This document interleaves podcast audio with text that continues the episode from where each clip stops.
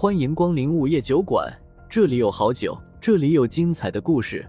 不过，都是些酒馆老板从亡灵那里聆听来的故事。午夜酒馆，作者黑酱标，由玲珑樱花雨制作播出。第一百四十五章，五行之力。苗莹双手抱在胸前，抬手摸着下巴，露出了一个小恶魔般的笑容，道：“恭喜你答对了。”他想试试这个走白校长后门的家伙实力究竟达到了什么地步。两个玄级中阶的学员，一招就被风正苏给秒杀了，哪怕他是攻击力最强的雷系觉醒者，也是做不到的。而且他看得出来，这小子似乎并没有出全力，不然的话。小李子和小松子就不止在学院的医务室躺着那么简单了，很有可能这个小苏苏是一个地级高手。一想到风正苏有可能是个地级高手，苗莹整个人都兴奋了，当下一摆手吩咐五人道：“不用留手，把他当成妖族魔族，用出你们的真本事来，一起上！”听到这话，风正苏忍不住嘴角一抽，至于玩这么狠吗？不过正好。他也想知道现在年轻人的真实战斗力。教导员有令，小学弟就别怪我们了。围拢风正苏的三男两女，其中拥有木系力量的女生表情当即一凝，抢先出手了。木求龙，女生叫绿竹，人如其名，穿着一身绿衣。她今年十九岁，进入学院仅仅一年的时间就进入了高级班，同时。她也是五人中实力达到了玄级高阶的大姐大。随着她的话音落下，风正苏的周围突然出现了大腿粗的树枝，那些树枝如同活过来的蟒蛇一样，瞬间就将风正苏周身缠绕了起来。土和车还不等风正苏挣脱身上的树枝，三个男生中一个胖子跟着动手了。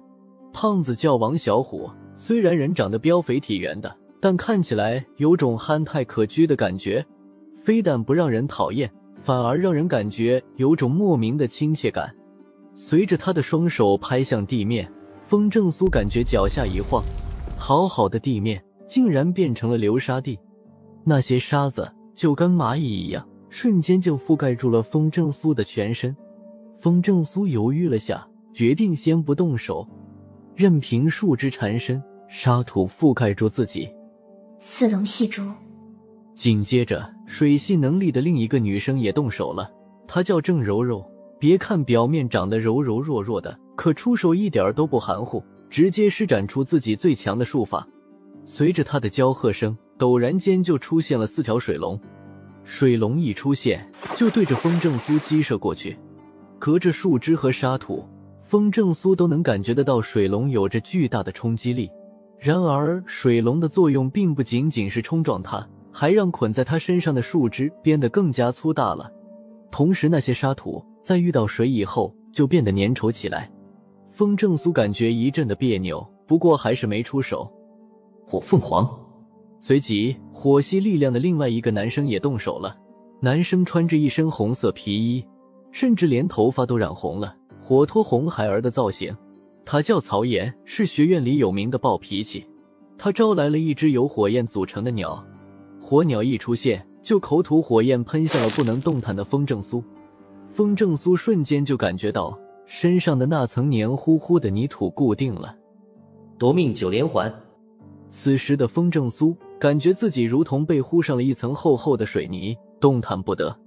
然而还不等他施展手段，九道金光就先后朝着自己的脖子飞射了过来。仔细一看，九道金光都是约莫二十寸长的小刀。显然，最后一个精细力量的男生也动手了。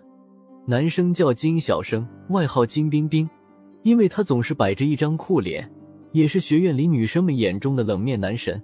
因为他话很少，从来都不笑。别看金冰冰实力只有玄级中阶，但他猎杀的妖族和魔族的数量却是最多的。没办法，他的力量。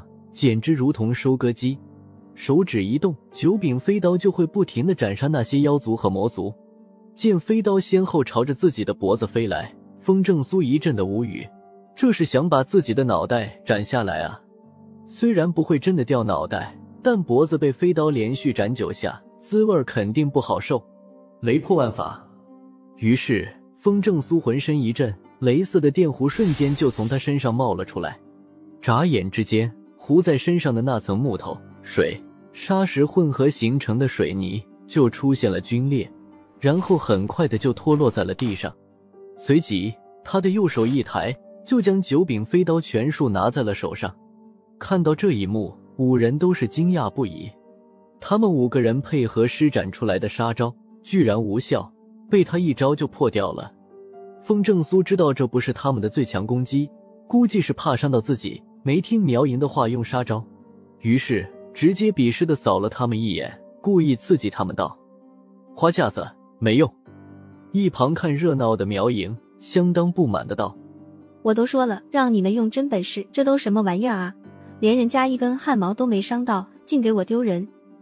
绿竹见苗莹发火，当即与其他四人对视了一眼，还真是小看你了。接下来就让你见识下五行之力的真正力量吧。五人互相点了点头，然后快速走在了一起，手拉上了手。有意思。看到他们的举动，风正苏露出了欣慰的笑容。